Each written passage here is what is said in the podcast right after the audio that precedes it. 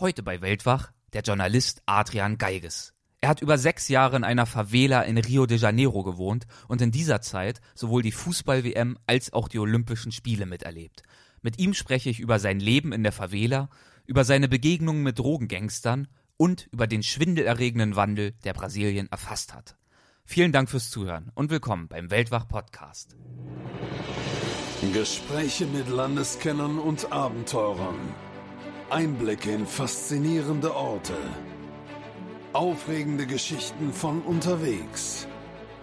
Das ist der Weltwach-Podcast mit Erik Lorenz. Brasilianer sind wirklich sehr gelassen und äh, leben wirklich nicht nur in den Tag hinein, sondern in die Minute hinein.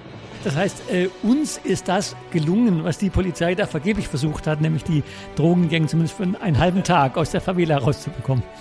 Hat mir halt auch deshalb großen Spaß gemacht, in Rio zu leben, weil man gleichzeitig in einer Weltmetropole dort ist und gleichzeitig quasi in einem Urlaubsort, also mit, äh, mit Fußnähe zum Strand, mit äh, tatsächlich fast immer Sonnenschein. Also ich habe in meinem Leben eigentlich nichts verpasst. Hallo und herzlich willkommen zu dieser Folge des Weltwach Podcast. Ich freue mich sehr, dass du dabei bist. Heute geht es nach Südamerika, genauer nach Brasilien, ein Land, das 24 mal so groß ist wie Deutschland, sich über eine größere Fläche erstreckt als die EU und mit 200 Millionen Menschen mehr Einwohner hat als Russland, Kanada und Australien zusammen. Und ich habe für dieses Thema einen hervorragenden Gast, Adrian Geiges. Er hat das Land als Auslandskorrespondent in einer außerordentlich spannenden Zeit genau kennengelernt. In einer Zeit, in der sich im Land viel verändert hat, nämlich in den Jahren vor und um die Fußball-WM und Olympia. Adrian Geiges ist ein international bekannter Autor und Filmemacher. Er hat jahrelang als Auslandskorrespondent für RTL, den Stern, Spiegel TV und andere Medien in Peking, Moskau, Hongkong, New York und Rio de Janeiro gearbeitet. Er war als Kriegsreporter in Tschetschenien und Jugoslawien, berichtete aus Vietnam, Nicaragua und Kuba. Er spricht fließend Chinesisch, Russisch und Englisch und seine Bücher wurden in viele Sprachen übersetzt. Zu seinen Werken gehören zum Beispiel mit Konfuzius zur Weltmacht, das chinesische Jahrhundert, Gebrauchsanweisung für Peking und Shanghai und Brasilien brennt, Reportagen aus einem Land im Aufbruch. Und dieses zuletzt genannte Thema, Brasilien, ist wie gesagt auch das vorrangige Thema unseres weitreichenden Gesprächs. Und dabei wünsche ich dir jetzt viel Spaß. Ja, Adrian, willkommen beim Weltwach-Podcast. Schön, dass du dabei bist. Ich freue mich. Sehr gerne. Du warst ja Korrespondent in China, Russland, und den USA und Anfang 2013 bist du dann nach Brasilien gezogen, genauer in eine befriedete Favela in Rio de Janeiro und warst dann für mehrere Jahre dort. Und mittlerweile lebst du wieder in Hamburg, wo wir uns auch gerade unterhalten. Was denkst du oder fühlst du heute, wenn du an Brasilien denkst? Welche Assoziationen weckt der Begriff bei dir? Ganz unterschiedliche. Also erstmal, gerade wenn man dann nach Deutschland äh, zurückkehrt, äh, merkt man halt, dass es, äh, es ist halt eine ganz andere Kultur, also ganz anders, wie Menschen miteinander umgehen. Mhm. Und ähm, ich glaube auch viele Deutsche, die nie im Ausland äh, gelebt haben, realisieren das gar nicht, wie streng so nach Prinzipien und Regeln und so in, in Deutschland alles funktioniert, was ja manchmal auch Vorteile hat. Also es gibt ja auch manche Sachen, die ganz gut klappen, aber ja mhm. längst auch nicht alle. Mhm. Und ähm, dass Leute anderswo auf der Welt und gerade in Brasilien irgendwie äh, ganz anders umgehen mit äh, Terminen oder Abmachungen und dass nicht äh, jedes Wort, das man sagt, auch so dann eingehalten wird oder so ernst genommen wird oder so, so auch, auch nicht so, um es positiv zu sagen, auch nicht so verbissen gesehen wird. Das äh, fand ich in, in vielerlei äh, Hinsicht sehr angenehm ähm, natürlich hat es auch Nachteile. Also ich hätte jetzt auch nicht unbedingt als äh, Geschäftsmann nach Brasilien äh, gehen wollen. Ich hätte dort auch kein Haus bauen wollen oder so etwas, wo man dann darauf angewiesen ist, dass Leute zuverlässig irgendwas äh, erledigen. Aber um da zu leben, fand ich es äh, sehr schön, äh, sehr angenehm. Natürlich verbinde ich mit Brasilien auch das, was äh, politisch und sozial dort passiert. Mhm und da habe ich ja ein Wechselbad äh, erlebt. Äh, als ich ankam, war es eigentlich gerade noch so die Zeit eines Aufbruchs, also mhm. Aufbruchs einerseits äh, dass da schon äh, einige Jahre die Arbeiterpartei an der Regierung war, die ja sehr viele positive Veränderungen eingeleitet hat, äh, die in einem Land, wo nach wie vor die Kluft zwischen arm und reich sehr groß ist, aber diese äh, Kluft kleiner gemacht hat, wo mehr Leute äh, jetzt zur Schule gehen, weil es soziale Programme gibt wie Bolsa Familia, die äh, nicht wie Hartz IV hier für, für alle äh, Bürger, aber für, für, für Kinder. Mhm also für die, für die Familien mit Kindern und aber auch gebunden daran, dass die Kinder zur Schule gehen äh, und geimpft werden. Und das hat sehr viel Positives äh, verändert. Äh, leider. Und dann gab es, äh, als ich ankam, gab es auch diese große Bewegung gegen Korruption mhm. und äh, für weitere demokratische Veränderungen in äh, Brasilien. Leider hat sich das äh, lange komplexe Geschichte, aber auch deshalb, weil auch die Arbeiterpartei, wie die anderen Parteien, äh, sehr korrupt dort ist, mhm. dann auch halt gegen diese Arbeiterpartei gekehrt, beziehungsweise die ähm, überwiegend privilegierten Leute, die schon immer gegen die Arbeiterpartei waren, haben das gegen die Arbeiterpartei genutzt. Äh, mit dem Ergebnis, dass es jetzt in äh, Brasilien in allen Bereichen zurückgeht, was wie fast immer auch damit zusammenhängt, dass es wirtschaftlich auch in einer starken Krise ist und ja. äh, viele Leute ihre Jobs verloren haben und so weiter. Ja. Und diesen Aufbruch und diesen, diesen Schrei nach Wandel, würde ich fast sagen, den du gerade beschrieben hast, ist das auch, ähm, worauf der Titel deines Buches anspielt. Das Buch heißt ja Brasilien brennt. Das klingt ja so ein bisschen fast wie ein Katastrophenszenario. Was ist für dich die Bedeutung des Titels? Mhm. Äh, wie immer äh, bei so einem Buchtitel äh, diskutiert man natürlich lange drüber. Mhm. Und das war genau der Grund, warum wir uns für Brasilien brennt entschieden haben, weil es eben beides beinhaltet. Es beinhaltet den Aufbruch, ja. aber es beinhaltet ja auch negative Sachen, dass es sehr viel äh, Kriminalität gibt, dass es ganze Stadtteile von Rio de Janeiro und Sao Paulo gibt, die von kriminellen Gangs beherrscht werden. Das gehört natürlich auch zu äh, Brasilien brennt. Ähm, du bist ja dann wegen der beiden Großereignisse Fußball-WM und Olympia nach Brasilien gegangen. Das war zumindest der, der Anlass. Ähm, was mich darüber hinaus interessieren würde, ist, mit welchen Zielen oder auch welchem Anspruch du in Brasilien an deine Arbeit als Korrespondent gegangen bist. Also welche Art von Geschichten wolltest du dort finden? Ich möchte ein klein bisschen korrigieren. Ich bin nicht wegen äh, WM und Olympia nach äh, Brasilien gegangen. Ich bin nach Brasilien gegangen, weil es mich das Land interessiert hat, aus Gründen, äh, aus Gründen die ich gleich nennen werde. Aber äh, WM und Brasilien waren ähm, es war eine günstige Gelegenheit, diesem Interesse nachzugehen. Genau, WM und, und, Olympia waren, waren ein guter Zeitpunkt, mhm. um halt auch als Journalist äh, für deutsche mhm. Medien dort leben zu können. Ja. Aber das Interesse kam eigentlich äh, vor allem aus zwei Gründen. Also zum einen, ich hatte Brasilien, das hatte mich äh, schon immer irgendwie gereizt, fand ich immer irgendwie interessant und äh, ich war dann 2012 für eine, für eine Reportage dort gewesen und äh, dachte, Mensch, äh, da möchte ich unbedingt mal leben in diesem Land. Äh, der zweite Grund ist, ich war ja im meinem vorherigen Leben ja mehr beschäftigt so mit den mit den ehemaligen äh, oder noch sozialistischen Ländern, also äh, Sowjetunion, als ich äh, nach Moskau kam, war es noch die Sowjetunion und dann wurde es zu Russland, äh, China mit seinen vor allem wirtschaftlichen Veränderungen. Und ähm, die Gemeinsamkeit zu Brasilien ist ja äh, BRIC, also Brasilien, Russland, Indien, China, äh, also mhm. alles Schwellenländer. Mhm. Und äh, nachdem ich zehn Jahre in China gelebt hatte, hatte mich äh, interessiert, wie sieht es in Brasilien aus, welche Gemeinsamkeiten gibt es äh, vor allem mit China äh, und welche großen Unterschiede gibt es. Also der Vergleich zu den Erfahrungen, den du schon, die du schon gesammelt hast. Und gleichzeitig hast du eben auch angedeutet als erstes, dass du schon sehr lange ein Interesse an Brasilien hattest. Mhm. Was hat dich da so früh äh, dran interessiert? Gut, da muss ich ganz ehrlich zugeben, das sind wahrscheinlich die gleichen Stereotypen, die, die fast jeder im Kopf hat, wenn er an, an, an Brasilien denkt, dass mhm. man äh, denkt, das ist ein Land, in dem es locker zugeht, in dem äh, viel die Sonne scheint, ja. in, in, dem es also zumindest in Städten wie Rio einen, einen Strand gibt äh, und äh, äh, das ist und, und das hat sich natürlich, muss man sagen, auch, auch bestätigt. Also ähm, es hat mir halt äh, auch deshalb großen Spaß gemacht, in Rio zu leben, weil man gleichzeitig in einer Weltmetropole dort ist und gleichzeitig quasi in einem Urlaubsort, also mhm. mit, äh, mit Fußnähe zum Strand, mit äh, tatsächlich fast immer Sonnenschein. Äh, äh, also es ist irgendwie gar nicht so. Ich meine, es ist nicht überall in Brasilien. Wenn man näher am Äquator ist, hat man natürlich äh, äh, jeden Tag einen großen Schauerregen, während in, äh, in Rio hat man drei Wochen Sonne und da hat man äh, drei Tage sehr starken Regen, äh, kann man kaum aus dem Haus gehen, aber dann wieder drei Wochen Sonne und blauer Himmel. Und, und das mit Fußnähe zum Strand, also das ist schon herrlich. Das sind also wahre Stereotypen, die du festgestellt hast. Gibt es aber auch äh, häufige falsche Vorstellungen, die du dort identifizieren konntest, also Vorurteile, die du widerlegt gefunden hast vor Ort?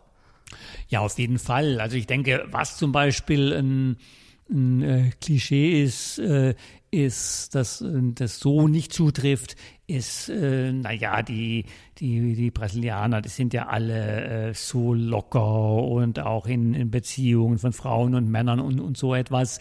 Das, äh, das scheint mehr so. Das, das, mhm. das, das scheint so, weil es natürlich ein südliches Land ist, weil die Leute schon allein der Hitze wegen locker angezogen sind, äh, weil die Leute einen anderen Umgang miteinander haben, aber äh, zum Beispiel auch sehr körperlich sind, also sich, äh, sich bei, äh, bei Unterhaltung Beziehungen äh, berühren oder irgendwie ähm, E-Mails oder, oder, oder Nachrichten in Chats irgendwie mit, äh, mit Beijos Küsse beenden. Das hat aber nichts anderes zu bedeuten als liebe Grüße bei uns. Mhm. Äh, das mhm. ist, und, und das kann natürlich le leicht missverstanden werden. Mhm. Ähm, wie waren in Rio dann deine ersten Schritte? Wie hast du Kontakte geknüpft, die du dann für deine Berichterstattung brauchtest? Gut, der erste Schritt ist natürlich in, in jedem Land, in dem ich gelebt habe, die Sprache. Mhm. Äh, und äh, ich hatte bei Brasilien den Vorteil gehabt, dass ich äh, vor schon Spanisch gelernt hatte und sind zwei Sprachen, die in vielerlei Hinsicht ähnlich sind, auch wenn die Aussprache teilweise sehr verschieden ist. Mhm. Und äh, hatte dann mit, mit dem als Grundlage dann äh, angefangen äh, mit äh, Intensivkursen in äh, Portugiesisch. Mhm. So, und äh, hatte auch bewusst äh, gesagt, und in der Zeit äh, möchte ich eine Wohnung suchen. Also ich wollte be bewusst nicht von Deutschland aus irgendwas suchen, mhm. sondern bin, bin tatsächlich mit äh, äh, genau zwei Koffern in, in Rio gelandet und äh, alles äh, Open End oder auch Open, Open Beginning. Ja, ja. Und ähm, dann äh, hatte ich in, äh, in meinem Portugiesischkurs ein äh, Kollegen gehabt von Greenpeace, mhm. der wiederum erzählte von anderen Kollegen von Greenpeace, die in Favelas wohnen. Und dann dachte ich, Mensch, das wäre interessant, äh, weil das wäre natürlich eine, eine, ganz andere Art, um, äh, um Rio und Brasilien kennenzulernen. Äh, zudem hatte ich auch schon einen Buchauftrag in der Tasche. Da dachte ich, das ist ja nun noch mal eine ganz andere Geschichte, wenn man als deutscher Journalist, als deutscher Korrespondent in einer äh, Favela lebt, also in einem der Elendsviertel, die ja berüchtigt sind deshalb, weil äh, viele von ihnen nach wie vor von Drogengangs beherrscht werden.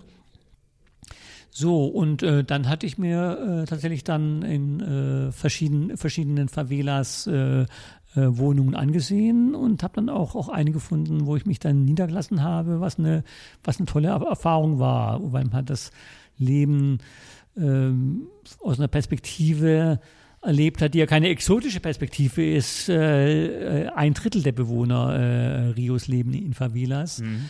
Äh, gleichzeitig aus einer Perspektive, wo man äh, viel näher an die Leute rankommt, als wenn man in einem äh, brasilianischen Mittelstandsviertel lebt, wo die Leute Porteros haben, also eine Mischung aus Hausmeister und äh, Wachmann, äh, äh, Stacheldraht, Gitter äh, und äh, sehr auf Distanz zueinander leben, weil sie immer Angst haben, überfallen zu werden.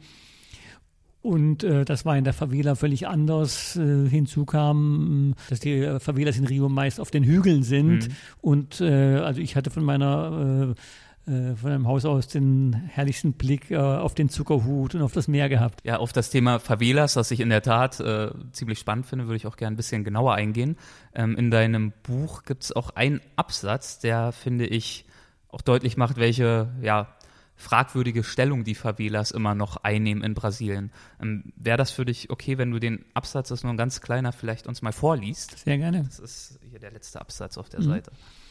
In den meisten Favelas gab es bis vor kurzem weder Straßen noch Hausnummern. Die Bürger, die dort lebten, hatten keine Adresse. Deshalb durften sie kein Bankkonto öffnen und es fiel ihnen schwer, eine Arbeit zu finden. Bei Notfällen konnten sie den Rettungsdiensten nicht genau angeben, wo sie wohnen. Offiziell existierten diese Menschen nicht. Erst die Fußball-WM und Olympia und die Satellitenaufnahmen von Google Maps haben dazu geführt, dass dieses Drittel von Rio de Janeiro auf Stadtplänen zu sehen ist. Vorher durfte es dort nur als leere Fläche aufgeführt werden. Aufgrund einer Verordnung der Stadtverwaltung aus dem Jahr 1937, die besagte, dass Favelas auf einer Landkarte nichts zu suchen hätten, denn es handele sich nur um vorübergehende Ansiedlungen. Ja, das ist wirklich bemerkenswert, was da heute noch die Situation ist und dass diese riesigen Wohngebiete eigentlich bis vor kurzem immer noch nicht offiziell anerkannt waren. So ist es. Ja. Der Hauptgrund, in die Favelas zu ziehen, du hast es ja gerade schon geschildert, war näher an Brasilien dran zu sein, näher an den Menschen dran zu sein. Ähm, hat das auch was mit den Mietpreisen zu tun? Klar, das war jetzt nicht das entscheidende Motiv, aber natürlich war das äh, ein Aspekt, den man mit bedenkt. Äh, denn äh, gerade die Zeit, äh, in der ich in Rio angekommen bin, äh, äh, knapp zwei Jahre vor der Fußball-WM und äh, vier Jahre vor Olympia, war die Zeit, in der die äh, äh, Immobilienpreise und die Mietpreise in, in Rio äh, explodierten, also wo es in vielerlei Hinsicht teurer war als in Manhattan. Mhm. Äh, und äh, ich hätte natürlich ähm, auf der Straße, wie die Brasilianer sagen oder wie die Favela-Bewohner sagen, die, die, sehen sich selbst gar nicht als Straße, sondern die sehen die in Anführungszeichen normalen Wohnviertel als Straße und sich selbst als den Hügel. äh, also äh, äh, an der Straße hätte ich äh, natürlich nichts Vergleichbares zu einem vergleichbaren Preis finden können, schon gar nicht mit so einem Blick. Und nachdem du dich dann einmal entschieden hast, in eine Favela zu ziehen oder dass das zumindest in Frage kommen würde, mhm. ähm, war es ja dann doch gar nicht so leicht, die richtige zu finden. Ne? So, äh, zum Beispiel, du schreibst von der Santa Marta Favela, mhm. das ist die Favela, in der Michael Jackson sein Video für den Song They Don't Care About Us gedreht hat. Dort warst du zum Beispiel unterwegs und du hast sie empfunden als eine Mischung aus Müllhalde und Disneyland. Inwiefern haben sich denn die Favelas unterschieden, die du besucht hast? Und inwiefern war deine Favela anders? Also es gibt äh, gewaltige Unterschiede zwischen den äh, Favelas in Rio. Ähm, der größte Unterschied ist der zwischen denjenigen, die äh, weiterhin von Drogengangs beherrscht werden und äh, denen, ähm, die äh, schon sozusagen von Polizei und Militär erobert äh, worden sind. Man muss als Hintergrund erzählen, äh, also es wurde vor WM und Olympia eine Kampagne gestartet zur sogenannten Befriedung, äh, schreckliches Wort, mhm. äh, der Favelas Natürlich mit dem Hintergedanken, naja, die Touristen oder die, die Besucher dieser sportlichen Großereignisse sollen nicht irgendwie abgestoßen werden durch ähm, Favelas, äh, die von, äh, von Gangs beherrscht werden. Äh, das muss man sich so vorstellen. Ich habe ja auch viele solcher Favelas besucht, die es ja auch nach wie vor gibt. Und man muss leider sagen, die, was jetzt nach äh, Olympia auch wieder zunimmt, äh, dass äh, die Drogengangs sich dort wieder ausbreiten. Mhm. Und es ist wie ein Staat im Staat. Also man, man, man kommt dorthin und dann gibt es quasi wie so ein äh, äh, Checkpoint. Also mhm. äh, gibt es dann oft irgendwie, dass die, die, die Straßen ähm, ähm, Stacheldraht liegt oder, oder, oder, oder, oder Steine, äh, damit die Polizei mit ihren Autos da nicht durchfahren kann. Und äh, davor stehen meist Jugendliche, so äh, meistens zwischen 14 und 18 Jahre alt, äh, Jungs, aber auch, äh, auch, auch junge Frauen äh, mit, äh, mit, mit Maschinengewehren und äh, kontrollieren, wer da reinkommt. Und äh, das ist nach wie vor so, vor allem in Favelas im Norden von Rio, also diese sogenannte Befriedungskampagne, die wurde vor allem äh, äh, geführt im Süden, wo die Copacabana ist, wo Ipanema ist, also wo, wo auch die Touristen äh, hinkommen. Äh, während im Norden Rios, wo sowieso nur arme Menschen leben, äh, gar nichts gemacht worden ist. Ich habe das ja in vielen Reportagen, auch in meinem Buch, äh, äh, auch in meinem Buch geschildert. Diese sogenannte Befriedungskampagne, die hat, äh, hat sehr viele negative Seiten. Es sind auch viele, viele Menschen, auch, auch Kinder umgekommen. Durch sogenannte verirrte Kugeln, also durch äh, in Schießereien zwischen Polizei und Gangs, dass äh, Kugeln dann auch viele Unbeteiligte getroffen haben, eben mhm. gerade zum Beispiel Kinder, die irgendwo am äh, Spielen waren. Trotzdem fände ich es alles in allem positiv, äh, wenn Favelas nicht mehr äh, von kriminellen Gangs beherrscht werden. Denn ich habe es in meinem Buch äh, so formuliert, es ist einfach, es ist wieder Unterschied zwischen Krieg und Frieden. Äh, wenn in einem Land Frieden herrscht, heißt es auch nicht, dass in dem Land alles toll ist. Aber äh, man läuft zumindest nicht mehr Gefahr, jeden Tag erschossen zu werden, wenn man aus dem Haus geht. Und das ist in den Favelas, die nicht mehr von der Gang beherrscht werden, äh, ist das äh, äh, im Normalfall so. Also ich habe das in Tavares Bastos, der Favela, in der ich gelebt habe, gesehen, dass mit dem Frieden, der jetzt dort herrscht, äh, damit, dass es nicht mehr eine äh, Drogengang gibt. Und man muss immer auch sagen, wo es eine Drogengang gibt, gibt es auch korrupte Polizisten. Also, äh, mhm. Und dass sobald das weg ist, dass dann halt auch äh, Leute eher kleine Geschäfte aufmachen können. Also nicht, dass es in den äh, von Gangs beherrschten Favelas, da gibt es auch natürlich kleine Läden oder, oder so etwas, aber äh, wenn kein Krieg mehr herrscht, äh, ist eine ganz andere Grundlage, um einen Laden aufzumachen oder um eine, eine Kneipe aufzumachen, langfristiger zu denken, ja. ähm, einen Friseurladen und so weiter. Mhm. Und wie war das Leben in deiner Favela? Zum Beispiel gab es eine enge nachbarschaftliche Gemeinschaft? Auf jeden Fall. Also es war, äh, Tavares Bastos ist eine kleinere Favela, hat äh, mhm. 7000 Einwohner. Und äh, das muss man sich vorstellen wie ein, ein Dorf mitten in der Metropole, mhm. äh, in dem jeder jeden kennt noch mehr als, als in einem Dorf mit, mit der entsprechenden Einwohnerzahl in Deutschland, mhm. weil die 7000 Menschen auf viel engerem Raum leben. Das heißt, kennt wirklich jeder jeden, viele sind miteinander verwandt, man trifft sich an den gleichen Orten, in den gleichen Kneipen, es gibt Feste, wo sich alle treffen äh, und ähm, äh, da findet man auch sofort Freunde und sofort Anschluss und äh, das war, war schon auch mit dem Grund, in der Favela zu ziehen. Wie stand es dort um die Sicherheit?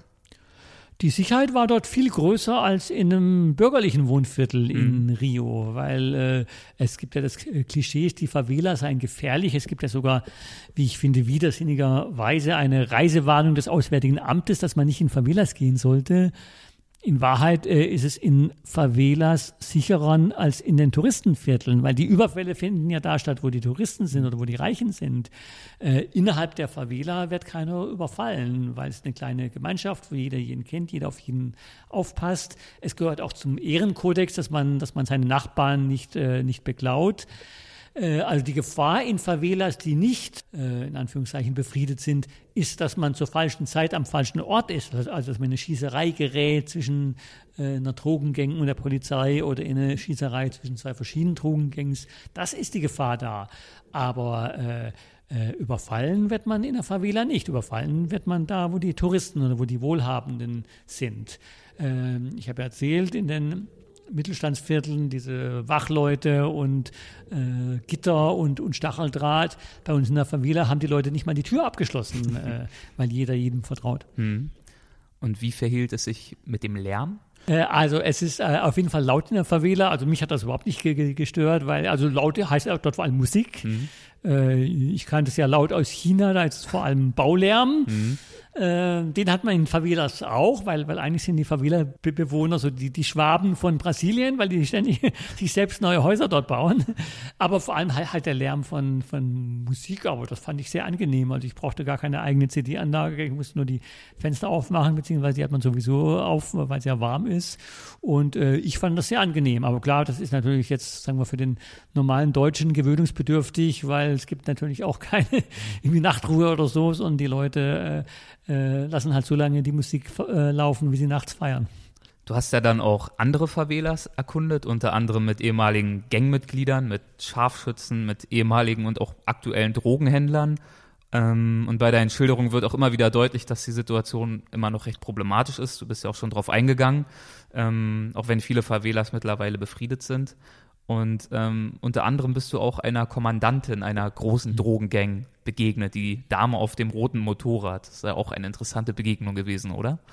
Ja, das war auf jeden Fall eine interessante äh, Begegnung und inklusive der Vorgeschichte. Also äh, ich war in der Favela unterwegs äh, mit einer Hilfsorganisation, was überhaupt halt die Regel ist. Man kann in eine, in eine Favela, die von einer Drogengang beherrscht wird, sollte man nicht einfach so reinlaufen, sondern mhm. äh, gerade wenn man, wie ich da als Journalist unterwegs war und auch, auch mit der Kamera Sachen filmt, äh, muss man das natürlich mit den Leuten in der Favela vorher abgesprochen haben und ähm, und muss das äh, über Leute machen, die deren Vertrauen genießen, was diese Hilfsorganisation äh, war.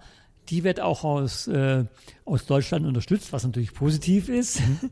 äh, aber manchmal gibt es natürlich auch so eine gewisse Naivität und ich war also mit äh, jemand von der deutschen Hilfsorganisation dort unterwegs und dann äh, kommt so eine Frau im schicken äh, äh, roten Motorrad, fährt auf uns zu, äh, begrüßt uns so auf äh, brasilianische Art, so Küsschen links, Küsschen rechts und so, aber als ob sie uns schon e ewig kennen würde. Mhm. Und äh, dann äh, sagte die, äh, die Dame von der Hilfsorganisation aus Deutschland, ist das auch eine, die unser, unser Hilfsprogramm durchlaufen hat? und, und dann sagte der, der Zuständige von der Organisation in Brasilien, nein, das ist die Kommandantin hier vom Kommando Vermelho, also von dem Roten Kommando, also von der Drogengang, das ist die größte Drogengang in Rio, die diese Favela wow. beherrscht. Ehemalige Sniperin, die also auch als Sniperin viele Menschen erschossen hat und dann den Aufstieg äh, geschafft hat, äh, zur, zur, Chefin der Gang in dieser Favela äh, zu werden. Und dann hast du ja etwas später auch in ihrem Revier gedreht. Genau, genau. Und wir konnten dann quasi unter ihrer Schirmherrschaft dann dort auch finden. Ich finde das relativ witzig, äh, wie der Dreh ablief, denn ähm, normalerweise ist da ja alles äh, voller Bewaffneter und ähm, sie wollte aber, dass ein ganz mhm. bestimmtes Bild gezeigt wird. Genau, also äh, die äh, wollten halt nicht, dass man die Leute äh, mit der Knarre sieht. Das ist uns in anderen Fällen dann auch trotzdem gelungen, das zu machen, aber klar, natürlich in der heutigen Zeit, wo man alle Filmaufnahmen manchmal nicht nur einmal im Fernsehen laufen, sondern über Internet und so auch weltweit Verbreitung finden können, haben sie natürlich Angst, dass man dann die Leute, äh, die zu der bewaffneten Gang gehören, nachher auf Bildern identifizieren kann. Deswegen wollten sie, dass das nicht gefilmt äh, wird. So, und ähm, also wir haben in der Favela gefilmt, also auch was wir vorhatten. Es ging ja auch um dieses Hilfsprogramm dieser, dieser äh, NGO. Nur die, äh, Leute mit der Waffe in der Hand, die wir ja vorher bei den Vorbereitungen gesehen hatten, ja. waren, waren plötzlich alle weg. Und dann irgendwie kurz gegen 14 Uhr hieß es, oh, jetzt müssen wir aber langsam äh, zum Ende kommen, also sagten die Vertreter der Hilfsorganisation, denn die Abmachung war, dass äh, wir bis 14 Uhr dort drehen dürfen und bis dahin haben sich die, äh, die Gangster aus der Favela zurückgezogen, um dann um Punkt 14 Uhr zurückzukommen. Das heißt, äh, uns ist das gelungen, was die Polizei da vergeblich versucht hat, nämlich die Drogengänge zumindest für einen halben Tag aus der Favela rauszubekommen. Fantastisch. Eine andere Geschichte in deinem Buch ist die über Nanko. Ähm, eine interessante Persönlichkeit mit einem interessanten Lebenslauf, wie ich finde. Wer ist das und wie hast du ihn kennengelernt? Mhm. Äh, leider war, denn er ist leider mittlerweile an Krebs äh, verstorben. Äh, Nanko ist ein Niederländer, der, äh, der sehr lange in äh, Brasilien gelebt hat, mhm. Äh, der, bevor er dort war, äh, führender Mitarbeiter der Weltgesundheitsorganisation war und äh, der dort dann die Hilfsorganisation IBIS äh, aufgebaut hat, die äh, sehr viele äh, gute Projekte dort äh, aufgebaut hat auch die normalen Hilfsprojekte für Kanalisation und ähm, Bau von, von Straßen und Wegen innerhalb von Favelas, aber auch ein ganz wichtiges Projekt, Soldados Nunca Mais, keine Kindersoldaten mehr. Mhm. Also Soldados, so nennen sich die, also die Soldaten nennen sich die bewaffneten Kämpfer dieser Drogengangs.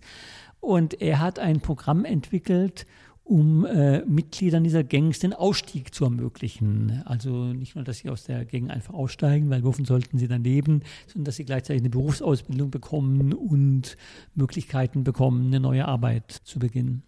Und obwohl er den Drogenbanden durch seine Umschulungsprogramme die Gangster abgeworben hat, haben ihn diese Banden ja trotzdem gewähren lassen. Ja, er hat halt über viele Jahre eine Art Beziehung zu denen aufgebaut und äh, hat Projekte betrieben, äh, wie der Bau von Kanalisation oder auch äh, Schulen in, äh, in Favelas. Und äh, das haben die Drogengangs akzeptiert, positiv gefunden für die Entwicklung ihrer Favela und waren im Gegenzug bereit, ihm dieses Programm zu ermöglichen, dass wenn Mitglieder der Gang aussteigen wollen, dass Ja. es dann mit, mit Hilfe dieser Organisation dann durften. Man muss dazu vielleicht ein bisschen ausholen und was sagen äh, über diese Gangs, weil, weil das ist auch ein bisschen äh, komplexer als man sich das von hier aus vielleicht vorstellt. Also man stellt sich hier vor, irgendwie halt gemeine Kriminelle, die jetzt raffgierig da mit Drogen und Mord und Raub, weiß ich was. Äh, also natürlich sind das Kriminelle und, und, und natürlich äh, handeln die mit Drogen und, äh, und die bringen Leute um, die Gegner, also gegnerisch, aus gegnerischen Gangs oder, oder Aussteiger aus der eigenen Gang oder ähm, also die jetzt nicht diesen planmäßigen Ausstieg haben, sondern die einfach so irgendwie da ähm, nicht mehr mitmachen und, und, und äh, oder schießen auf Polizisten. Die Geschichte dieser Organisation ist die folgende. Während der äh, Militärdiktatur in Brasilien, Mitte der 60er bis Mitte der 80er Jahre des letzten Jahrhunderts, waren äh, politische Gefangene und Kriminelle gemeinsam in Gefängnissen untergebracht. Und die politischen Gefangenen haben, äh, haben Schulungen gemacht mit den Kriminellen und haben dann in den Favelas äh, bewaffnete Gruppen gegründet, die erstmal Gruppen waren im, im Kampf gegen die Militärdiktatur und für ein besseres Leben in den Favelas. Und ähm, die ähnlich wie die FARC in Kolumbien ihren Kampf mit dem Drogenhandel finanziert haben. Und dann hat sich das mit dem Drogenhandel immer mehr verselbstständigt, so dass man eigentlich heute sagen kann, dass der Drogenhandel der Hauptzweck ist, also dass es wirklich kriminelle Organisationen sind. Aber trotzdem haben die so ihre, ihre Parolen von damals, Frieden und Freiheit und so behalten. Also das sieht man oft auch an Häuserwänden in, äh, äh, in, in, in Rio und pflegen durchaus noch diesen, diesen Mythos. Und äh, ich habe also selbst in, in, in meiner Favela, die nicht mehr von einer, von einer äh, Drogengang beherrscht wird, äh, Leute kennengelernt, die der Meinung waren, naja, unter der Drogengang war es besser, weil die, äh, die Drogengänge, die sind nicht so korrupt äh, wie der Staat und wie die Polizei. Ich glaube auch, dass du geschrieben hast, dass allein in den Favelas, in denen die Hilfsorganisation von Nanco arbeitet, dass dort jedes Jahr bis zu 500 Kinder immer noch durch, durch Blindgänger, durch, durch äh, Querschläge ähm, von Kugeln ähm, getötet werden. Also es ist immer noch ein eklatantes Problem, was er versucht hat, dort zu bekämpfen. So ist es leider, ja. Ja, die Fußball-WM 2014, die liegt ja jetzt doch schon einige Jahre zurück. Ähm, was kann man bisher sagen? Inwiefern hatte sie irgendwelche nachhaltigen, positiven oder auch negativen Effekte aufs Land, auf die Bevölkerung? Im Rückblick würde ich es noch negativer sehen als damals. Mhm. Also klar hat es auch positive Veränderungen gehabt, wie diese Veränderungen in den Favelas, die ich geschildert habe. Aber all das Geld, was geflossen ist in den Bau von Stadien, ist viel geflossen in äh, weiße Elefanten, also in, in Gebäude, die man gar nicht braucht, weil halt äh, Stadien nicht nur gebaut worden sind in, in Rio, was schon immer eine Fußballstadt war, sondern auch, ich habe es gesehen, am Amazonas in, in Manaus, wo es halt äh, gar keine äh, kein wichtiges Fußballteam gibt. Äh, Regelrecht irrwitzige ja. Location. Also ich habe mir das mal notiert. Ähm, das war ein Stadion mit 43.600 Sitzplätzen. Es ist eine Stadt, in die man nur per Flugzeug kommt. Du hast das alles geschrieben. Da führen keine Straßen hin, keine Schienenverbindung. Von Rio aus fliegt man vier Stunden.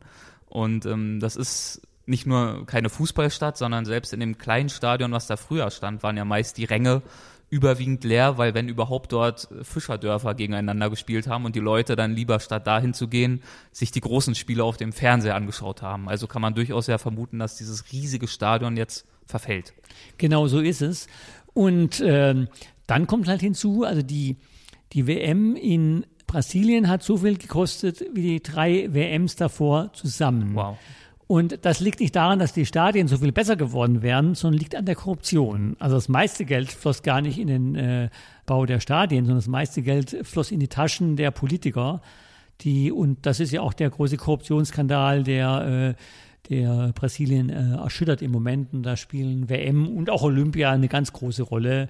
Also das war einfach äh, ein großer Selbstbedienungsladen für die Politiker, die dafür, dass sie an Baufirmen, vor allem Odebrecht, eine ganz große Baufirma dort, deren Chef jetzt im, im Gefängnis äh, sitzt äh, und mittlerweile Kronzeuge der Anklage ist, weil der eigentlich, äh, also sind mittlerweile alle Ex-Präsidenten, die letzten fünf Ex-Präsidenten stehen unter Anklage und äh, im Prinzip auch der derzeitige amtierende Präsident Themer, der einzige Grund, warum gegen den das Verfahren noch nicht läuft, ist, weil er Immunität hat. Mhm. Äh, also hat, hat der äh, Staatsanwalt auch sowieso hervorgehoben, dass dies der einzige Grund ist, warum mhm. äh, nicht auch gegen ihn das Verfahren läuft. Und äh, das war alles Geldkorruption, also äh, riesige Gelder an, an, an Politiker für die äh, Vergabe von, von Bauaufträgen. Äh, also zum Beispiel der ehemalige Parlamentspräsident, äh, der hat in der Schweiz ein Konto mit, mit 20 äh, Millionen US-Dollar und das ist auch, auch wenn es hohe Politikergehälter gibt in Brasilien, so hoch sind die nicht, dass man so schnell mal 20 Millionen Dollar anspart. Und inwiefern war es bei Olympia dann anders? Da wurden ja, glaube ich, doch etwas weniger Steuergelder ausgegeben als bei der WM, weil man da ja eine etwas andere Strategie gefahren hat und mehr auf private Investitionen gesetzt hat. Das war die Idee oder war, ähm, war die ähm, Propaganda vor allem auch von Eduardo Paes, dem, dem, dem äh, Bürgermeister von Rio, der mittlerweile auch unter Anklage steht, also mittlerweile ehemaliger Bürgermeister und auch unter Anklage. Das stimmt schon, dass da viele private Investitionen waren, äh, was aber genauso auf seine Art und Weise der Korruption äh, Tür und Tor geöffnet hat. Die Idee war, dass, äh, dass, äh, dass private Gelder fließen und nach, der, nach Olympia trotzdem diese Gebäude teilweise für Schulen und sonst wie verwandt werden, ist aber so gut wie nichts davon eingetreten. Dann wurden ja auch viele Landkonzessionen vergeben, äh, auf illegale Art und Weise an diese Investoren. Genau. Also da gab es vielfältige Möglichkeiten, sich auch da die Taschen voll zu machen. Absolut. Hm. Gab es auch positive Aspekte trotz allem für die Bevölkerung oder sind diese Hoffnungen eigentlich komplett verpufft? Naja, es gab schon einzelne positive Aspekte, wie immer bei solchen Großereignissen. Ich habe ja auch äh, äh, Olympia in, in äh, Peking damals erlebt. Also zum Beispiel Ausbau der Infrastruktur. Wobei halt das auch in Rio nicht so gelaufen ist, äh, wie es eigentlich vorher angekündigt war. Es wurde aber zumindest halt eine zusätzliche U-Bahn-Linie äh, äh, gebaut. Also man muss sich das vorstellen, Rio mit sechs Millionen Einwohnern, Großraum von 20 Millionen Einwohnern, gab es bis dahin zwei U-Bahn-Linien, mhm. äh, die noch großenteils äh, parallel auf, auf der gleichen Strecke liefen. Und es wurde jetzt nach äh, Baja Tatischuka, wo viele äh, Olympiastadien äh, waren, wurde eine zusätzliche Linie gebaut, die aber auch eher wieder dem dem äh, gehobenen Mittelstand, der in diesem Bacher Tadischugasen vor Ort äh, lebt, zugute kam. Aber trotzdem ist natürlich gut, wenn eine U-Bahn gebaut wird und Verkehr von der Straße geholt wird. Also, also das ist schon, schon, schon positiv, aber also in keinem Verhältnis zu den Kosten der Ereignisse insgesamt und vor allem in keinem Verhältnis zu dem, was vorher versprochen worden ist. Ähm, ein anderes Thema, das du im Buch ansprichst, ist der Energiehunger Brasiliens. Und du nennst als Beispiel das Staudammprojekt am Belo Monte. Und das hat mich ein wenig an Laos erinnert, wo ehemals unberührte Flüsse wie der Nam-U im Norden oder auch der Mekong nun auch gestaut werden, in dem Bemühen, das Land zur Batterie Südostasiens zu machen. Und auch dort ist es immer wieder schwer, das zum einen verständliche Streben nach Entwicklung und nach Wohlstand mit dem Wert der Natur abzuwägen. Ähm, wie hast du diese Abwägung in Brasilien wahrgenommen? Das ist genau wie du es beschreibst. Das Problem ist, äh, es gibt natürlich einen berechtigten Wunsch des Landes und, und seiner Bewohner, das, das Land zu entwickeln und dabei aber äh, sehr oft auf Kosten der Umwelt. Und äh, also ich habe das am Amazonas erlebt, dass äh, wenn äh, Leute dann, auch Leute aus anderen Ländern sagen, ja, der Regenwald muss äh, gerettet und der Regenwald muss geschützt werden, dass äh, die Brasilianer sagen, naja, aber eure eigenen Wälder in, in Europa habt ihr doch auch äh, kaputt gemacht und äh, uns wollt ihr jetzt vorschreiben, äh, dass wir die nicht äh, wirtschaftlich nutzen sollen. Aber da würde ich sagen, äh, oder habe ich erlebt, also da gibt es schon eine Veränderung auch der, der, der Stimmung, gerade durch Umweltkatastrophen, die es gab in äh, den letzten Jahren, dass auch doch das Bewusstsein äh, für die Umwelt äh, wächst, mhm. aber längst nicht in dem Ausmaß, wie man sich das erhoffen würde. Du bist ja über deine Arbeit in Rio hinaus dann auch im restlichen Land herumgekommen. Ein paar Sachen hast du schon angesprochen. Inwiefern würdest du das Land als Reise- oder Urlaubsland empfehlen? Ja, unbedingt. Also ich meine, das äh, ist ja halt von der Natur ein, ein, ein, herrliches Land. Also allein schon die Stadt Rio ist ja nicht nur, dass einfach äh, schön ist, äh, das Wetter oder so, sondern es ist ja auch von der von der Landschaft. Also dass man, dass man äh, da 40 Kilometer Sandstrand hat, dass man dann äh, direkt dahinter die Berge hat, dass man den äh, einen atlantischen Regenwald hat mit sehr vielen Tieren, kleinen äh, Äffchen, einer wunderbaren Natur, diese, diese wunderbare Landschaft, wenn man auf die Jesusstatue hochfährt, ist ja nicht nur die Jesusstatue, sondern diesen, diesen wirklich irren Blick auf, auf Rio, den man hat oder von vielen anderen Orten. Gleiche gilt natürlich auch für, äh, für, für Orte weiter im Norden, äh, Salvador und so weiter und so weiter. Also äh, Brasilien ist auf jeden Fall ein, ein, ein wunderschönes Land. Äh, es ist schon klar ein, Land mit einer sehr hohen Kriminalität, äh, muss auf jeden Fall vorsichtig sein. Äh, mir selber ist in den vier Jahren, in denen ich dort gelebt habe, nichts Schlimmes passiert. Aber man muss halt schon aufpassen, dass man sich passend verhält, also halt nicht den Touristen oder den reichen Ausländer rauskehrt, dass man sich möglichst einfach mhm. kleidet, dass man, dass man äh, möglichst keine äh, Armbanduhr trägt, dass man, dass man nicht äh, äh, mit dem Smartphone auf der Straße telefoniert. Also solche Sachen muss man schon aufpassen. Das erinnert mich ein bisschen an die Tipps, die dir deine Gastmutter gegeben hat. Ganz am Anfang bist du ja noch nicht direkt in die Favela gezogen, sondern als du diesen Sprachkurs gemacht hast, hast du ja bei einer Gastmutter gelebt. Mhm. Und äh, die hat dir ja so ein paar Überlebenstipps für die Favela oder für Brasilien insgesamt gegeben? Was, was waren das für Tipps? Ja, für Brasilien insgesamt, also genau, also zum Beispiel keine, keine Armbanduhr tragen, mhm. keine Kamera umhängen, möglichst äh, Flipflops oder, oder einfache in Brasilien gekaufte Turnschuhe. Mhm. Um, äh, wobei, klar, gibt es auch in, in, Brasilien viele Leute, die sich irgendwie, sogar aus Favelas Leute, die sich irgendwie bewusst irgendwelchen Luxus äh, rauskehren. Das ist natürlich letztendlich jedem selbst überlassen. Nur man muss halt äh, wissen, man, man lebt wesentlich sicherer und entspannter, wenn man sich äh, äh, bisschen ärmer gibt. Mhm. Und du hast dann auch die äh, brasilianischen Indianerstämme besucht, einige zumindest, zum Beispiel die Marubo.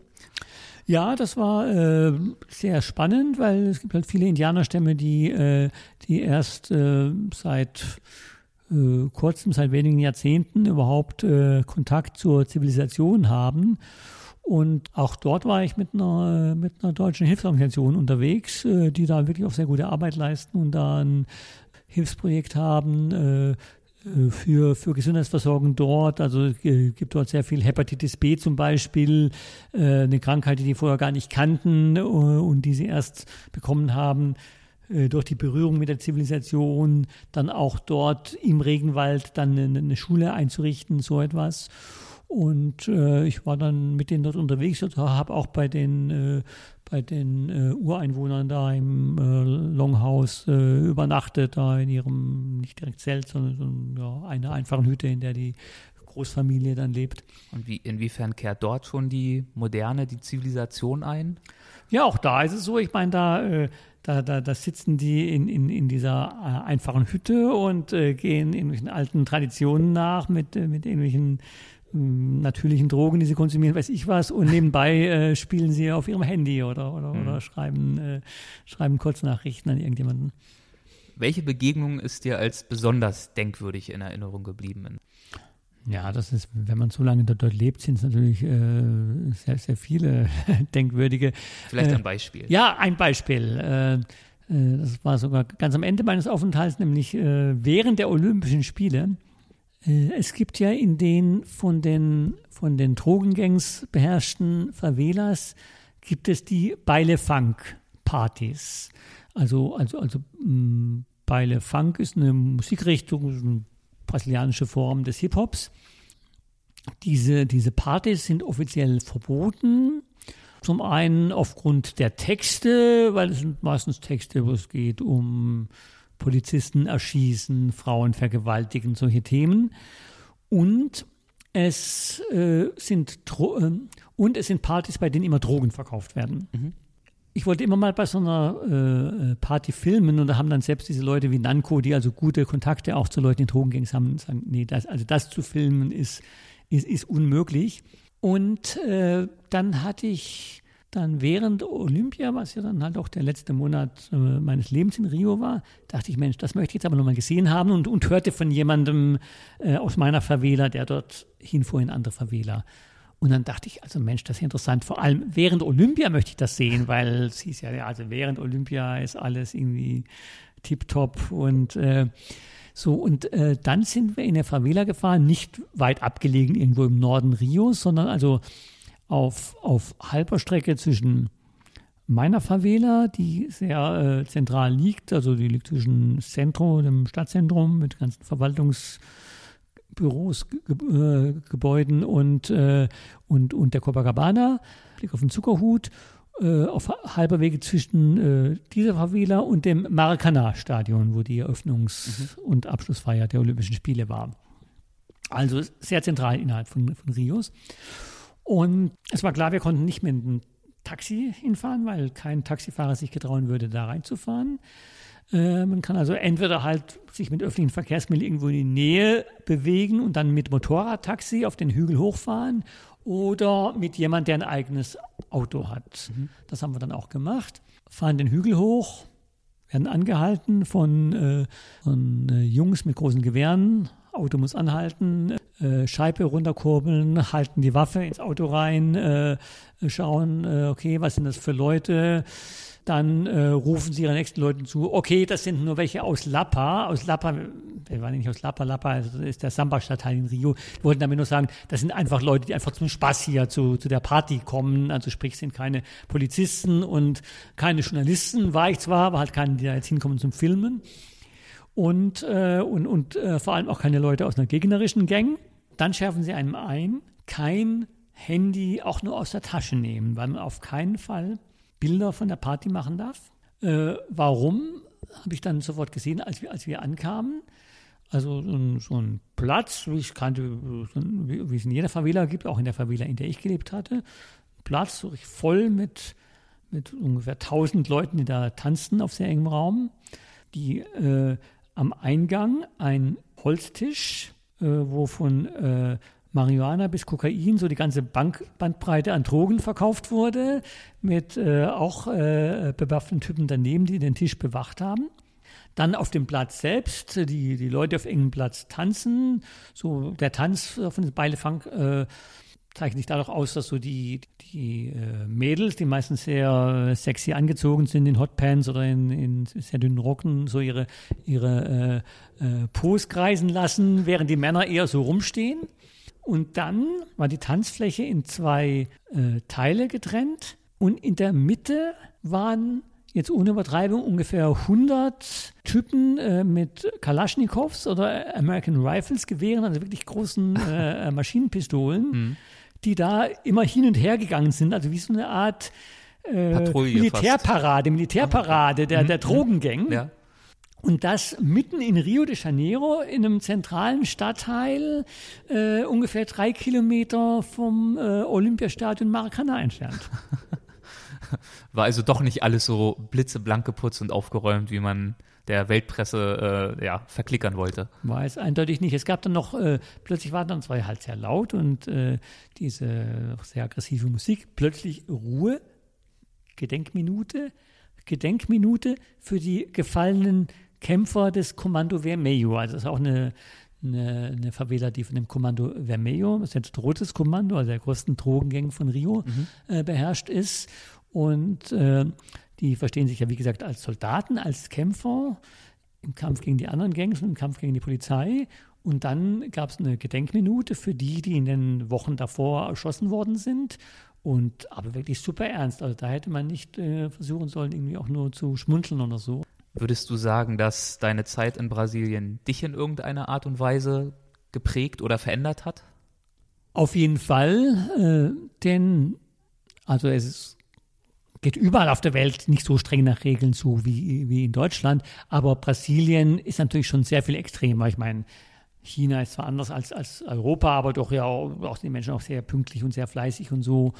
Und äh, Brasilianer sind wirklich äh, sehr gelassen und äh, leben wirklich nicht nur in den Tag hinein, sondern in die Minute hinein. Also äh, entscheiden in der Minute, was sie jetzt machen, unabhängig davon, was sie vorher mal vereinbart haben.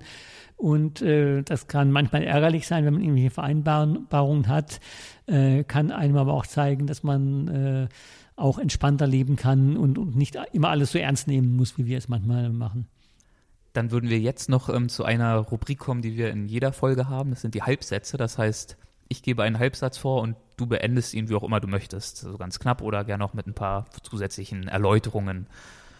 An der Arbeit als Auslandskorrespondent fasziniert mich dass ich andere Länder kennenlernen kann und zwar viel intensiver, als es äh, als Tourist überhaupt möglich wäre, weil als Tourist besucht man ja Sehenswürdigkeiten, mhm. während als Auslandskorrespondent kommt man in Krankenhäuser rein, in Gefängnisse äh, und hält sich natürlich, natürlich für, für wie viele Jahre in einem Land auf, also hat eine, eine ganz andere Möglichkeit, ein anderes Land kennenzulernen. Ich denke, wie in keinem anderen Beruf, weil selbst wenn man irgendwie als Geschäftsmann oder so im Ausland ist, lernt man nur seinen Bereich kennen. Klar hat, kann man auch in der Freizeit irgendwas machen, aber, auch dann ist ja das soziale Umfeld eigentlich schon so ein Stück weit vordefiniert aus dem Beruf heraus zum Beispiel. Genau, und man hat als, als Auslandskorrespondent die Möglichkeit, in verschiedenste Lebensbereiche reinzukommen und auch in verschiedenste Teile des Landes. Man ist natürlich in einer Stadt, hat man seine Ausgangsbasis, aber man kommt ja auch in ländliche Gebiete und in unterschiedlichste Gegenden.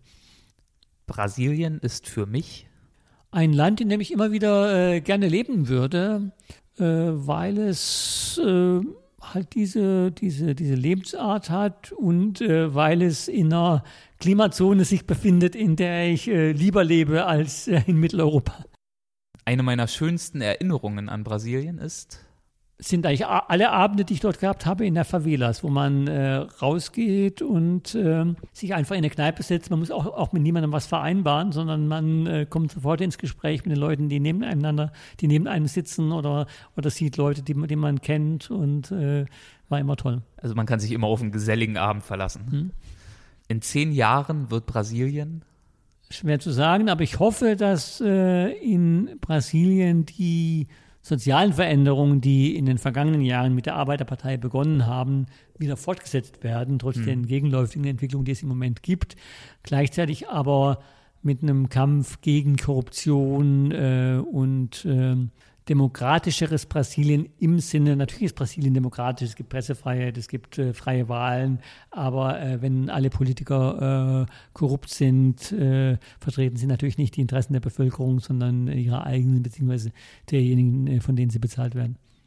Und dann haben wir noch eine letzte Kategorie, Sektion, ähm, die Assoziation. Das heißt, ich nenne einen Begriff und du mhm. sagst einfach das dazu, was dir dazu einfällt, mhm. auch wieder so knapp oder ausführlich, wie du möchtest. Ja brasilianische Seifenopern. Spielen eine ganz große äh, Rolle im, im Leben dort. Also es ist äh, überall läuft der Fernseher. Also äh, wenn man ins Restaurant geht, gibt es normalerweise nicht einen Fernseher, sondern mindestens vier. Also mit unterschiedlichen jeder Seite, Seite einer.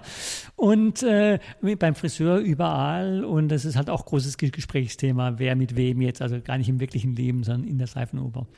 Karneval. Karneval in Rio hat außer dem Namen nicht viel gemein mit dem deutschen Karneval. Schon allein deshalb, weil es halt im Sommer ist. Und deshalb, weil es zwar historisch auf, äh, auf die gleichen Traditionen zurückgeht wie der europäische Karneval, aber sich halt äh, vermischt hat mit den afrikanischen Einflüssen äh, in Brasilien. Also Karneval ist in Brasilien äh, vor allem Samba mhm. Und es gibt halt sowohl den offiziellen Karnevalsumzug, der mehr ein Wettbewerb ist. Also da, da geht es ja, die, da proben die das ganze Jahr für. Und das ist wie, wie die Bundesliga. Also da geht es darum, es gibt verschiedene Ligen und uns geht darum zu gewinnen. Und aber noch toller eigentlich der Straßenkarneval, wo die Leute durch die Straßen ziehen, tanzen, Bier trinken. Macht sehr viel Spaß. Da hast du wahrscheinlich auch viele Berichte zu gemacht. Ne? Klar. Warst du in allen vier Jahren beim Karneval dabei? Ja, ja. Also sowohl im Sambodromo, also im offiziellen Karnevalsstadion drin, als auch äh, beim Straßenkarneval natürlich immer. Strandbekanntschaften. Man lernt am Strand äh, sehr leicht äh, äh Leute kennen. An Strand gehen ist für Brasilianer eigentlich nicht unbedingt Schwimmen. Die meisten Brasilianer können gar nicht schwimmen, äh, sondern am Strand zu sein, ist auch Samba-Musik äh, laut aufgedreht, viel Bier trinken, auf dem Liegestuhl in der Sonne äh, liegen und dort mit den Leuten plaudern. Sandro, mein Nachbar. Sandro äh, war in der Favela, in der ich äh, gelebt habe, ein ehemaliger Drogengangster, den ich äh, kennengelernt hatte, auch äh, über einen Film, den ich machte. Also ich habe ihn auch sehr ausführlich interviewt. Mhm über sein äh, vorheriges Leben. Also er war bis zu seinem 15. Lebensjahr selbst äh, Drogengangster und äh, hat, hat beschrieben, wie das in der Favela, in der ich gelebt habe, war, bevor es die Polizei dort gab. Und äh, konnte mir so vermitteln, wie es in der Favela äh, früher ausgesehen hat. Und du hast ihn ja auch angeführt als ein Beispiel für Integration. Da sprechen wir auch in Deutschland sehr viel drüber. Wie integriert man Menschen, die straffällig geworden sind? Und bei ihm hat das ja wirklich bemerkenswert gut funktioniert. Zu dem Zeitpunkt, zu dem ich ihn interviewt hatte, ja. Er ist aber auch ein Beispiel dafür, wie kompliziert ja. das auch sein kann. Also er war insofern ein positives Beispiel, als er kein Drogengangster mehr war. Mhm. Und er hat auch eine Zeit lang gute Jobs gehabt. Also er hat, hat, hat beim Film gearbeitet, also hat äh, sowohl als Schauspieler äh, als auch sogar bei, bei Sachen auch selber Regie geführt. Mhm. Das Problem war, er war zwar kein äh, Drogengangster mehr, aber äh, er war weiter von Drogen abhängig. Mhm als ich ihn damals kennengelernt hatte, war er in einer relativ guten Phase. Aber leider hat das anschließend mit den Drogen äh, äh, wieder zugenommen. Mit dem Ergebnis, dass er äh, jetzt vor einem halben Jahr ungefähr an einem äh, Raubüberfall beteiligt war, um sich Geld für Drogen zu beschaffen und dass er jetzt im Gefängnis ist. Zukunftspläne. Meine. Ja. An welchen neuen Projekten arbeitest du momentan? Gibt es vielleicht auch neue Bücher, auf die wir uns freuen können? Na, ich habe ja gerade was Neues angefangen. Also ich bin jetzt äh, Chefredakteur bei Bissinger Plus, also in der Agentur von Manfred Bissinger. Wir machen Corporate Publishing und, äh, und äh, äh digitales Marketing und äh, also machen Zeitschriften für, für Unternehmen was nicht, wie es sich vielleicht anhört, Werbung für Unternehmen ist, sondern wir machen journalistische Inhalte. Eigentlich ist gerade in der heutigen Zeit, wenn man sich fragt, wie kann man sich denn, wie kann man den Journalismus noch finanzieren, ist das eine Möglichkeit, guten Journalismus zu finanzieren. Mhm. Also wir machen guten Journalismus, wir machen auch Reportagen aus aller Welt, wir mhm. machen, machen Geschichten mit einem hohen Tiefgang. Die Unternehmen selbst kommen in den äh, Publikationen so gut wie nicht vor, sondern es geht um, äh, um, um, um deren Image. Also für ihr Image äh, wollen sie äh, äh, gute Zeitschriften machen. Insofern, wenn du fragst nach Zukunftsplänen, ich habe gerade was Neues angefangen. Insofern ist ähm, mein Plan erstmal das weiterzumachen. Äh, aber ich muss auch sagen, das hört sich jetzt vielleicht etwas rückwärtsgewandt an, aber ich äh, bin eigentlich insofern relativ entspannt. Ich war, ich war zehn Jahre in, in China gewesen. Ich war sechs Jahre in, äh, in Moskau in der spannendsten Zeit. Als ich ankam, war es noch die Sowjetunion. Als ich wegging, war es Russland. Dazwischen äh, lagen zwei Putsche, das Ende der Sowjetunion. Äh, ich war zwei Jahre in, in New York. Ich war äh, vier Jahre in Rio de Janeiro. Also ich habe in meinem Leben eigentlich nichts verpasst. Also ist bei mir nicht so. das ist schon mal gut, wenn man das sagen kann. man, man kennt das ja aus Hollywood-Filmen von Leuten, die so auf die Rente zugehen und sagen, jetzt wollen sie mal richtig was erleben. Jetzt muss es losgehen. Ja. Äh, das habe ich alles gehabt. Von daher äh, lebe ich eigentlich sehr entspannt in Hamburg, in einer Stadt, die habe ich natürlich auch bewusst äh, gewählt, weil es natürlich für deutsche Verhältnisse eine Metropole ist und als Hafenstadt auch schon immer eine, eine, internationale Stadt war. Und ich lebe auch bewusst sehr zentral, dass ich Fußnähe habe zu allem, was eine Metropole so ausmacht, Kinos, Restaurants und so weiter. Und auch hier und, wieder mit einem sehr schönen Ausblick. Wie so schon in Rio, vielleicht nicht ganz so spektakulär, aber ja, für Hamburger Verhältnisse wahrscheinlich so gut, wie es werden kann. Auf jeden Fall. Also mit einer Dachterrasse mit Panoramablick über Hamburg, das hat man. Ja, wirklich schön. Wir sitzen ja gerade in, in deinem Wohnzimmer, wo du vor wenigen Monaten eingezogen bist. Genau. Ja, das sind doch äh, sehr schöne Schlussworte, dieser zufriedene Rück- und auch Ausblick. Ähm, wo können unsere Zuhörer am besten mehr über dich erfahren? Ja, ich glaube, wenn man äh, meinen Namen googelt, Adrian Geiges, findet man was. Also ich habe natürlich auch eine Website, äh, adriangeiges.com, mhm. äh, kann man sich, sich, ansehen. Und da ist auch äh, aufgelistet, auch die Bücher, die ich geschrieben habe und äh, äh, auch Filme, die ich gemacht habe das ist vielleicht die beste Grundlage, um sich von, von, von da aus zu informieren. Okay, das packe ich da noch mit in die Show Notes auf äh, www.weltwach.de. Da können die Zuhörer dann den Link finden und äh, weitere Informationen sich suchen. Vielen Dank für das Gespräch und alles Gute. Sehr gerne, hat großen Spaß gemacht. Dankeschön. Das war mein Gespräch mit Adrian Geiges. Ich hoffe, es war für dich genauso interessant wie für mich. Sollte das der Fall gewesen sein, freue ich mich, wenn du bei iTunes eine Bewertung für den Podcast abgibst oder auf Facebook bei Weltwach vorbeischaust oder ja, sonst irgendwie von dir hören lässt. Um zukünftig keine Folge des Podcasts zu verpassen, kannst du dich auf www.weltwach.de für den Newsletter anmelden. Dann informieren wir dich circa einmal monatlich über neue Podcast-Folgen, aber auch über Reportagen auf der Website und andere spannende News. Und auf www.weltwach.de gibt es auch die Show Notes zu dieser Folge. Bis bald.